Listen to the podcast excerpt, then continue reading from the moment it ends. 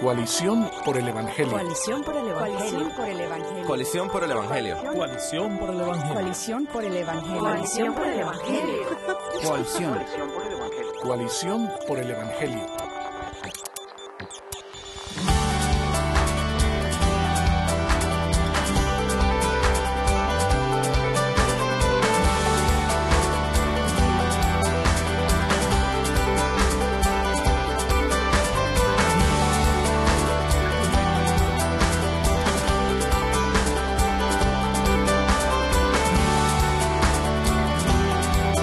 Días y muy buenas tardes para todos los que nos escuchan. Esto es Coalición por el Evangelio Radio en el episodio número 19.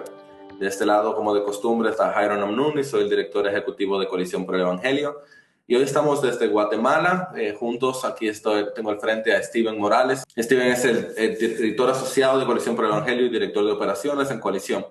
Y en el día de hoy vamos a estar hablando de un tema que por alguna razón a veces es controversial, pero es un tema que ha acompañado a la iglesia desde siempre. Vamos a estar hablando acerca de la lectura, estar hablando acerca de libros que no son necesariamente solamente la Biblia, sino de otros libros. Y para ese tema quisimos traer a dos invitados. En primer lugar, queremos presentar a Christopher Garrido de B&H Publications de Lifeway. Chris, ¿quién eres tú? Eh, bueno, como ya dijiste, Christopher Garrido. Tengo la bendición de ser el director editorial para, para Lifeway, para lo que publicamos en español. ¿Y Lifeway quiénes son? Eh, dime algo que ustedes hayan publicado más o menos. Bueno, Lifeway es el, el productor de recursos cristianos más grande del mundo. Eh, Biblias, libros, materiales de referencia, algunas cosas podría reconocer, la Biblia Estudio Holman, la Biblia Estudio Arco Iris, la, el diccionario bíblico Holman, libros, en fin. De manera particular, eh, Chris ha sido una gran ayuda para nosotros en Colisión por el Evangelio. Así es. Él nos ha ayudado a la publicación de libros, o hemos trabajado con él en la publicación de libros como Doctrinas que transformaron el mundo, del pastor Miguel, Enseñanzas que transformaron el mundo, Sí. y muy recientemente esta preciosa gema de, de parte de Dios y delante de Dios, el pastor Sujel Michelén, entre tantos otros recursos que la IFE ha publicado. Pero también tenemos a un amigo de la casa, es Justin Burkholder, pastor de la Iglesia Reforma. Em, Justin, ¿qué nos puedes decir de ti? ¿Por qué tú quieres estar aquí en este programa hoy? Pues creo que andaba en el lugar adecuado en este momento. Eh, no, un privilegio y un honor poder compartir. Eh, me gusta leer. Aparte de eso, a pesar de, además de eso, creo que aquí estamos para platicar. Bueno, hay una frase muy conocida en el mundo anglo que se dice hay dos formas de conocer el mundo. Uno es viajar y el otro es leer. Yo te diría que hay una sola forma realmente de conocer a Dios y no es viajando, es leyendo, conociendo su palabra, pero a la vez el Señor no solamente nos ha revelado todo lo que Él nos quería dar en la escritura, eso es todo suficiente, ¿ok? Siempre decimos sola escritura, pero no solo la escritura. Hay muchos otros libros que a lo largo de la historia de la iglesia le han servido a la iglesia, nos sirven a nosotros hoy. Y de hecho yo quisiera empezar tratando este tema de, de la lectura, respondiendo a esa pregunta tan común, ¿por qué leer otros libros si ya tenemos la Biblia? Y yo creo que hay un texto que es, pues, de manera particular, aunque vamos a tratar otros, de manera particular nos habla la importancia de la lectura. Se encuentra en 2 Timoteo 4:13, donde el apóstol Pablo le dice a su discípulo, cuando vengas, trae la capa que dejé en Troas con Carpo y los libros, especialmente los pergaminos. Eh, es interesante, la, la verdad que la primera vez que yo leí este versículo despacio, yo literalmente me puse a llorar porque pensé en el apóstol Pablo al final de su vida, muriéndose de frío, pidiéndole, ven antes del invierno, le dice un poco, un poco adelante, ven, ven, ven antes del invierno, tráeme la capa, porque se iba a morir de frío. Pero él no solo le pidió la capa, él le pidió libros a Timoteo. Y le dice especialmente los pergaminos, a los cuales se refiere a la escritura.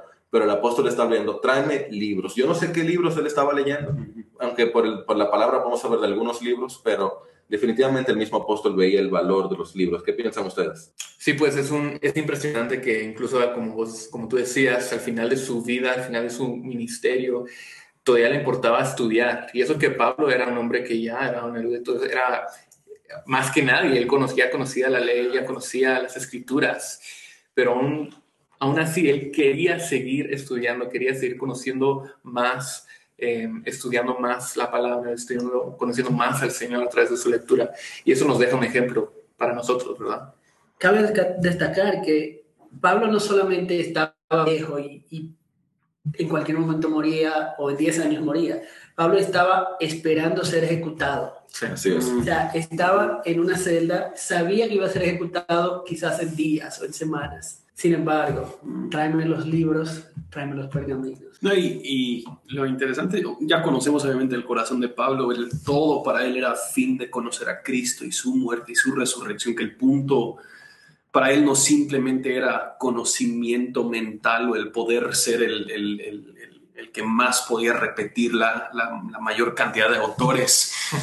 Su fin era el amor de Cristo, o sea, él, realmente quería apreciar el valor de su Señor y Salvador y, cualquier cosa que le ayudaría a él apuntar a eso, obviamente él, lo quería aprovechar eh, con ese fin de conocer más a, su Señor y Salvador Cristo. Y hay algo particular en eso, es que tú lo decías bien, el deseo de Pablo era conocer a Cristo, el ser encontrado en Él, ser encontrado en Cristo, ¿no es cierto? ¿En qué sentido los libros nos ayudan a eso? Libros que no son la Biblia, ¿cómo pueden ayudarnos a conocer un poco de Cristo? ¿Sabe que Dios siempre ha usado emisarios, siempre ha usado escribas, intérpretes? Nosotros somos miembros distintos de un cuerpo. Dios usa miembros, de esos miembros, le da habilidades específicas a personas como predicador, como escritor, como maestro, para la edificación del cuerpo en general. Entonces, tú puedes dar un buen mensaje, se van a beneficiar los que están allí sentados, se van a beneficiar ahora con la tecnología aquellos que escuchen la grabación, pero los libros desde siempre, desde que la, literatura existe, ha permitido que el mensaje de un mensajero llegue más allá en el tiempo y en el espacio de lo que ese escritor o ese mensajero podría hacer por sí solo. Sí, claro. Sí, sí, sí aceptamos que Dios puede dar a la iglesia predicadores y maestros. Entonces te- también debemos ac- aceptar que nos da buenos libros, porque esas son las, son, solo son predicaciones y enseñanzas de sus maestros de manera en forma escrita. Así es. Y, y- y yo creo que yo por lo menos, aunque, aunque quizás nunca he conocido a ciertos autores, he sido discipulado en mi fe por medio de estos autores, o sea, hombres quienes me han apuntado a Cristo y apuntado a entender con más profundidad el Evangelio, entender con más profundidad mi necesidad de un redentor y salvador. Y yo creo que el, el fin, eh, cuando nosotros entendemos la gran bendición de la cantidad de recursos que nosotros tenemos hoy en día, cuánto más aún nosotros podemos aprovechar. Lo que Pablo está diciendo de realmente conocer a Cristo en, en toda su profundidad. Yo creo que... No, dale, Y además está decir que, o sea, los libros no van a reemplazar a un discipulador en tu vida, no, no van a reemplazar la Biblia. De la misma forma que la, com- complementar. Claro. y de la misma forma que la prédica no debería reemplazar mi tiempo De diario con Dios. de. Y debemos decir que un buen libro te va a apuntar a la escritura, por lo menos un buen libro cristiano, ¿no? Va a estar una y otra vez. De hecho, nosotros en coalición le pedimos a los autores que cuando vayas- vayan a publicar algo en- con nosotros, le pedimos, está en nuestras pautas, que revisen si algo de la escritura habla directamente sobre ese tema, no importa cuál sea, Mm, y que entonces vayan a ese pasaje y desde ese pasaje puedan abordar el tema que quieren tratar. Más aún un libro, un buen libro cristiano no es que algo de la escritura, es que va a tomar algo de la escritura y va a darle y a, a- a elaborar sobre eso y elaborar sobre eso. Son muchas cosas que un sermón, un sermón usualmente tiene entre 4.000 y 5.000 palabras predicadas. ¿Cuánto tiene un libro usualmente, Chris? Entre 70 mil palabras, 120 mil palabras. 70 a 120. Un libro más corto puede que tenga 45.000 palabras, un libro más largo quizás 150.000. Un sermón tiene 4.000. O sea que piensa toda la enseñanza que tú puedes recibir. Pero vale que digamos que Pablo no solamente citó libros cristianos, ¿no es cierto? Mm. Eh, y vale que hagamos una pequeña mención con eso. Hay sabiduría en el mundo, la sabiduría que viene de Dios, que está ahí. De hecho, en 1 Corintios 15, 33, Pablo dice, las malas con- conversaciones corrompen las buenas cos- costumbres, citando a un poeta griego llamado Menander.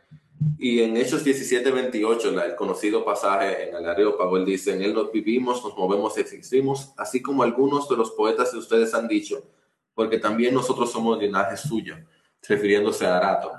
O sea que el apóstol está mostrándonos aquí, y a lo largo de la escritura se ven otros ejemplos, en el libro de Judas, en el libro de jueces, en segunda de Samuel, en segunda y primera de Crónicas, se hablan de otros libros también. Vemos ejemplos de que hay sabiduría en la literatura, aún fuera de lo cristiano, eh, definitivamente no, si está hablando de Dios, no va a ser sabiduría correcta, porque se necesita el poder de Dios y el Evangelio del Espíritu Santo para conocer. Pero eso no significa que la imagen de Dios está de una manera tan corrompida que no se pueda apreciar algo de la imagen de Dios. Teniendo todo eso en cuenta, Steven, dime algunas ventajas de leer libros entonces. Pues sin lugar a dudas, en cada cristiano que lee un libro, sea ese libro un libro cristiano o no cristiano, debe leer ese libro con, con la Biblia al lado, ¿verdad? Y siempre entender que la Biblia es donde podemos encontrar la verdad. Todo lo demás hay que leerlo con discernimiento. Que la Biblia juzgue el libro, no que el libro juzgue la Biblia. Entonces, pero todavía hay una ventaja en leer libros no cristianos eh, porque cada libro es el producto de, una cultura, de una cosmovisión, de un conjunto de, valores. Un libro nos puede decir lo que el autor eh, valora, lo que el autor piensa que es bueno, lo que piensa que es malo, lo que ama, lo que detesta. Y esto nos, nos enseña cuál es el pensamiento, la cosmovisión del hombre, del mundo. Y como cristianos somos llamados a ir al mundo, a, a compartir el Evangelio, a ser discípulos y, eso requiere, en un sentido, conocer la cultura, conocer al hombre, conocer lo que él está pensando y cómo el Evangelio aplica a estas situaciones. ¿Cuáles son los términos que están, que, están usando, el, idioma, el lenguaje? Eh, ¿Qué es lo que valoran? ¿Qué es lo que piensan que, que tal vez estarían de acuerdo con la Biblia o, estarían totalmente en contra?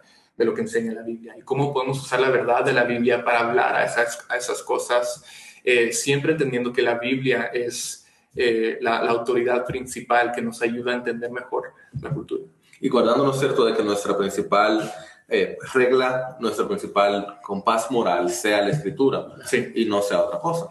A la medida que nuestra mente es permeada, es empapada de la palabra, se, hace, se forma un filtro en, nuestro, en nuestros ojos, en nuestra mente, mm. y leemos.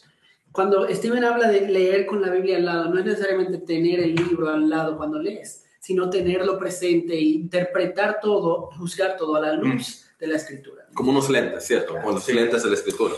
Francis Schaeffer, él eh, obviamente tenía un compromiso muy fuerte con la inerrancia de la autoridad de la escritura, peleando mucho en contra del liberalismo, pero él es conocido por eh, decir, si queremos saber qué es lo que crea una cultura, solo tenemos que mirar su arte, o sea, qué es lo que se está produciendo para entender sus valores y sus principios. De hecho, estaba apenas leyendo una biografía de él que se decía que él quizás era el único teólogo en su, en su época que conocía las letras de Bob Dylan, o sea, que, que, era algo que él, él, estaba siempre estudiando, utilizando los lentes de la escritura, estudiando y, y viendo su cultura a través de los mismos recursos que su cultura estaba produciendo. Y la verdad es que pareciera, pareciera hasta tonto que en nuestros tiempos tenemos que defender la lectura de otros libros, porque eso ha caracterizado a todos, a toda la historia de la iglesia, los grandes predicadores, los eh, grandes o, los pequeños siervos, los siervos de Dios a lo largo de la historia de la iglesia han estado totalmente familiarizados, no solamente con la escritura, sino con buena literatura cristiana y aún no. Y si me permite dar un ejemplo, yo pienso que uno de los mejores predicadores de, América Latina es el pastor Sofía Michelén, un increíble predicador. Y tú ves su, su dicción al hablar, tú ves las palabras que utiliza y cómo conecta ideas pero Sogel es un increíble eh, lector, es voraz, un lector voraz. El pastor Miguel Núñez no solamente tiene la, personalmente la biblioteca personal, luego de la Albert Moller, la biblioteca más grande que yo he visto, sino que Miguel, no, siempre, Miguel siempre tiene un libro arriba. Mm. Todo el tiempo está leyendo, usualmente libros cristianos, pero a veces no, a veces libros de medicina, a veces clásicos de alguna otra cosa. Y eso te permite no solamente conocer la cultura, lo cual es muy bueno, conocer el idioma conocer el español bien, usar buenas palabras, eh, conocer el, eh, cómo hacer conexiones, ideas, cómo traer buenos ejemplos y todo eso es necesario para la correcta comunicación de la palabra. Al final es el Espíritu Santo lo que, lo que, lo que queremos que nos empodere, ¿cierto? Pero todo eso es útil y necesario para la correcta predicación de la palabra. Y, viéndolo simplemente de una, de una, de una forma pragmática, o sea, aún, además de toda la información que uno puede ganar por leer, simplemente los que comunicamos como parte de nuestra profesión, nos conviene el estar leyendo otros libros porque aprendemos cómo comunicarnos, sea por escrito o, cuando estamos hablando delante de, un grupo de personas. Uno debe estar siempre leyendo más que lo que está escribiendo y leyendo más de lo que está hablando. Y quizás un último detalle que la escritura nos hace y es que nos incentiva a pensar mucho más que la televisión o que escuchar música o que jugar algún deporte la, lectura constantemente nos lleva a tener el cerebro despierto, encendido. Eh, principalmente la lectura de libros, buenos libros cristianos que están ungidos por la oración y el poder de Dios a través del Espíritu Santo nos lleva entonces a mantener nuestros sentidos espirituales despiertos. Sí, de manera más profunda. Pero en, el- en este momento nosotros queremos conversar específicamente sobre las dificultades y peligros de la lectura. Sí. ¿Qué piensan ustedes? ¿Qué dificultad hay cuando tú estás leyendo un libro que no es la Biblia? ¿Qué problema tiene? Yo creo que el, el- quizás no cuando, cuando lo estoy leyendo yo personalmente, digamos, pero yo creo que el riesgo más grande, no sé quién lo dice, hay alguna cita famosa que el lugar más peligroso para un cristiano es una librería cristiana. Sí. porque el- la habilidad de elegir un, un- un libro bueno, adecuado, según la palabra de Dios, es algo muy difícil para, para- para la mayoría de nosotros en, en- en- en- en algún momento. Y yo creo que eh, lo más peligroso es el, el asumir que todo libro, cada libro cristiano es hecho igual. Entonces, si habla acerca de algo cristiano, yo lo puedo leer. De un tema que me interesa. Me conviene, me conviene leerlo. Sí. Chris no puede decirlo, pero debo decir que parte de lo que Chris está haciendo es eso, es darnos mejores recursos, ¿cierto? No solamente hay, much- hay pocos libros en general en comparación con el mundo anglo, pero eso no siempre es un problema. Hay muy pocos libros buenos. ¿Qué piensan?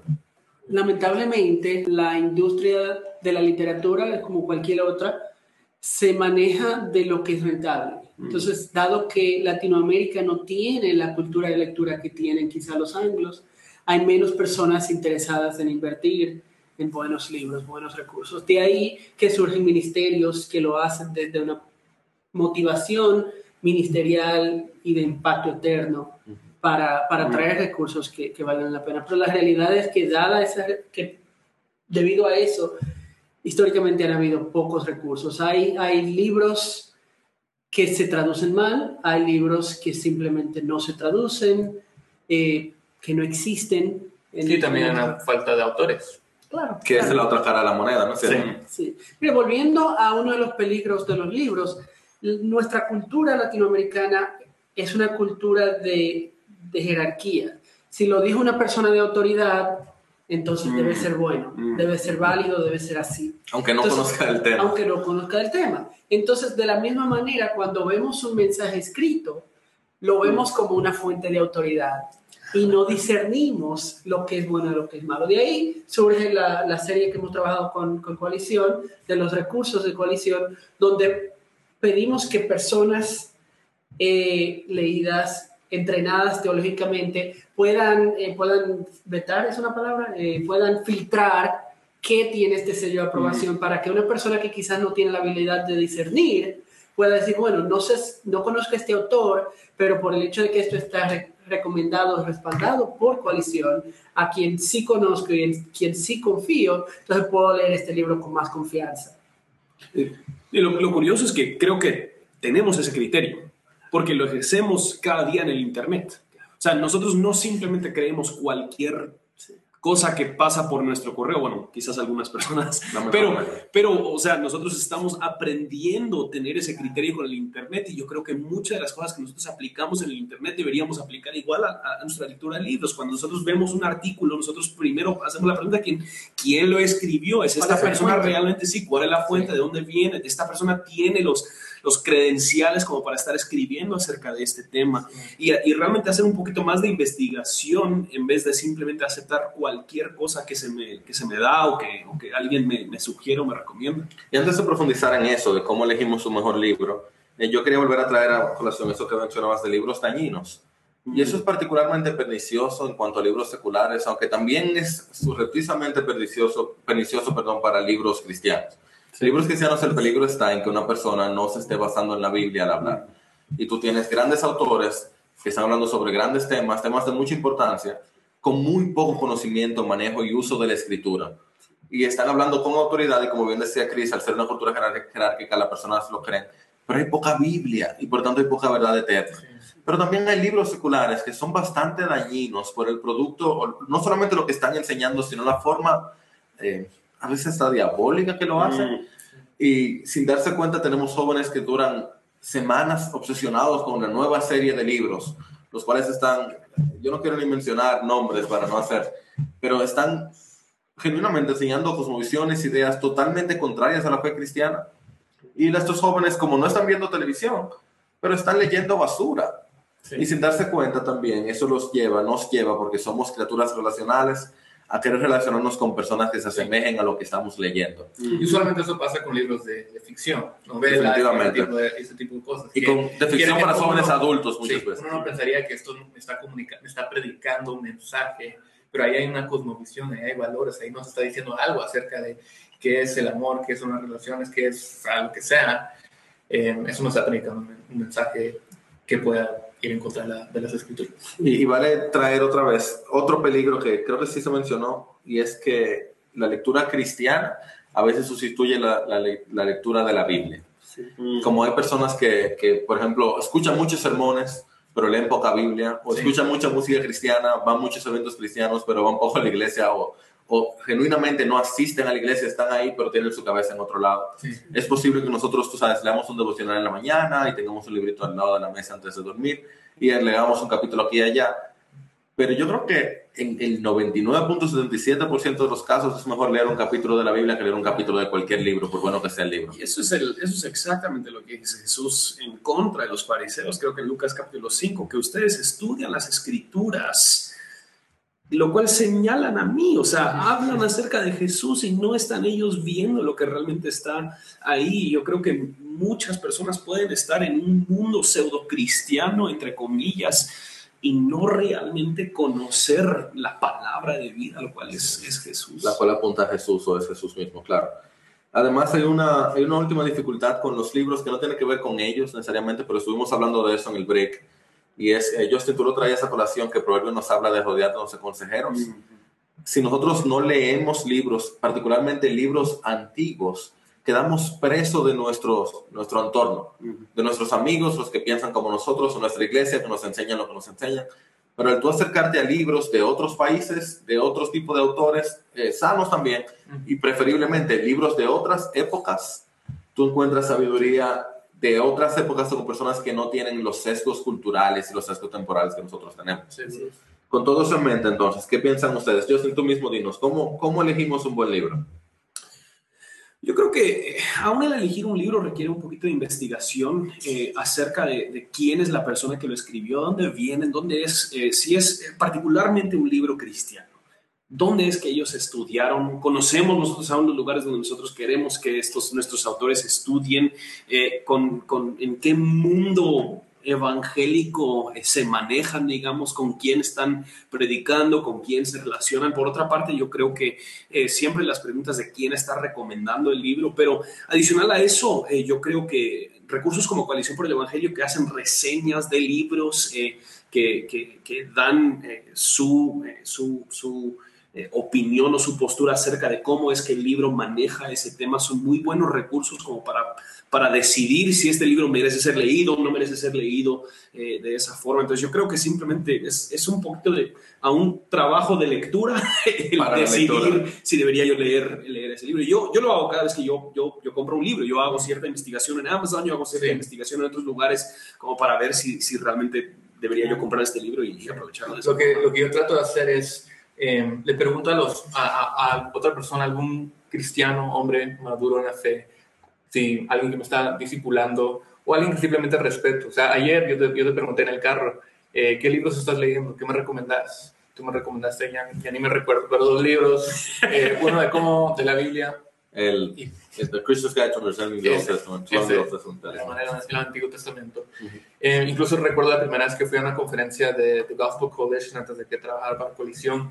Fui con mi pastor y, y pasamos por la, por la librería y, y él simplemente íbamos de mesa a mesa y él me estaba recomendando libros y esa fue una manera de que yo fui discipulado y que ahora yo estoy discipulando a otros. eh, siempre les estoy recomendando libros. Así es. Y uno también puede encontrar eh, editoriales que uno confía, como bien decíamos, marcas que uno confía. Eh, tú mencionabas, Justin, que en Coalición procuramos hacer reseñas, pero asimismo hay otras páginas y ministerios que están tratando de hacer lo mismo. De hecho, si tú eres lector, te gusta leer, yo te pediría, eh, junto con la iglesia hispana, leíste un buen libro, sácate un par de minutos y haz una reseñita simple y tú pones un post, un post en Facebook o entra a Amazon y pones una reseña ahí debajo. Sí. Eso le ayuda a otro a estar un poquito más, a, a conocer un poquito más del contenido y preferiblemente interactúa con ese contenido, no presentes. Ese libro es excelente porque no interactúa, qué idea te llamó la atención, resalta un párrafo y ahora no sé ese párrafo. Mira, solamente en Estados Unidos se publican más de un millón de libros cristianos al año. Oh, wow. Entonces, tenemos Wow. que, ser- que discernir. Nunca vamos a poder consumir, aún lo que leemos inglés, español y cualquier otro idioma, nunca vamos a poder consumir todo lo que se está produciendo. No sería un buen Entonces- uso de nuestro tiempo. Entonces, ten- tenemos que poder discernir en qué voy a invertir las horas que tengo para leer, los recursos que tengo para comprar libros, cómo yo hago el mejor uso de este tiempo, de estos recursos. Entonces, como tú decías, lee la reseña. La reseña te da un, te da un resumen. Aparte de darte la opinión del que está haciendo la reseña, te da un resumen y eso te dice si es un tema que realmente te va a edificar, te interesa. Eh, abre el libro, lee la, la tabla de contenido, el índice, mira los temas, los capítulos, eh, lee, detrás las, las- los endosos, quién lo está recomendando, qué está diciendo, porque quizás tú dices, bueno, yo re- respeto al pastor Núñez y él lo está recomendando, pero cuando leo su recomendación dice, eh, todo pastor llamado a predicar la palabra debe leer este libro. Bueno, pues quizás ese no soy yo. Tú eres una madre de casa no- que no te interesa en Exacto. ese momento. Entonces quizás se lo puedo regalar a mi pastor o a alguien, pero no es un libro en el que yo voy a invertir mi, mi tiempo si hay otro tema que me está haciendo más... nece- Que me, Más me- imperante en momento. Sí. Ok, para terminar, si me pueden recomendar cada uno de ustedes un libro, un solo libro que ustedes piensen que está en español, que puedan recomendarle a la audiencia para terminar este programa. Justin. Eh, para mí, yo creo que el libro que más me ha impactado en mi vida es la, aunque es, es uno de los antiguos, es La mortificación del pecado de John Owen. Eh, específicamente habla de cómo es que nosotros como cristianos podemos y debemos estar haciendo guerra en contra de nuestro pecado. Mata el pecado, el pecado te matará a ti. Ujú. Steven. Eh, pues cualquier persona que me conoce sabe que me encantan las crónicas de Narnia, que son varios libros, pero, y algunos dirían que son libros para niños, pero eh, cada vez que los leo, eh, tengo un- una apreciación, un amor eh, para, para el Evangelio más, más grande, para Cristo, y lo veo más claramente y, y- y es más bello para nosotros. Dada la realidad de América Latina y de, de que no somos criados con una cultura de lectura, yo recomendaría un libro que para mí fue trascendental en formar mi vida de lectura. Y es cómo leer un libro de Mortimer Adler. Ujú. O sea, no todo libro se lee igual. Hay libros que en cuestión de minutos Ujú. tú lo ojeas y le sacas todo lo que hay que sacar. Pero hay libros que hay que, ese libro que tú mencionaste de hoy, es un libro que hay que leerlo un par de veces, que hay que analizarlo, que hay que pensarlo, que hay que detenerse, que quizás hay que consultar un diccionario porque es un libro de los puritanos, o sea, el lenguaje no es el mismo al que estamos acostumbrados. Entonces, ¿cómo leer un libro te guía en cómo tú sacarle el mayor provecho, dedicarle el tiempo co- correcto a un libro, dependiendo del tipo Mm. de libro que sea y el propósito por el cual lo lees. Muy bien, eh, de mi parte yo recomendaría ampliamente un libro reciente, se llama Preguntas y Respuestas acerca de la interpretación bíblica de Robert Plummer. Es un Mm. excelente recurso hermenéutico básico, eh, pero también suficiente profundidad. Aunque me siento tentado a hablar de Perelandra, pero creo que ya hubo un C.S. Lewis, entonces, para tener uno de cada área. Eh, por último, para cerrar coalición, queremos recomendarte, si tú tienes la capacidad de comprar un libro, ese es, una, ese es un regalo bueno para tus hijos. Ujú. Así que saca el tiempo, saca el dinero, ahorra poquito a poquito. Sabemos que no siempre es fácil. Encuentra buenos recursos y pídele, Señor, yo quisiera empezar con este libro, permíteme conseguirlo. Y el Señor va a proveer, el Señor le va a dar a su iglesia eh, aquello que necesitan, te va a dar a ti lo que tú necesitas para la vida y la piedad, que es la palabra y es en ella que confiamos, es Cristo Jesús quien nos ha salvado, eh, pero Él también nos bendice a través de diferentes autores.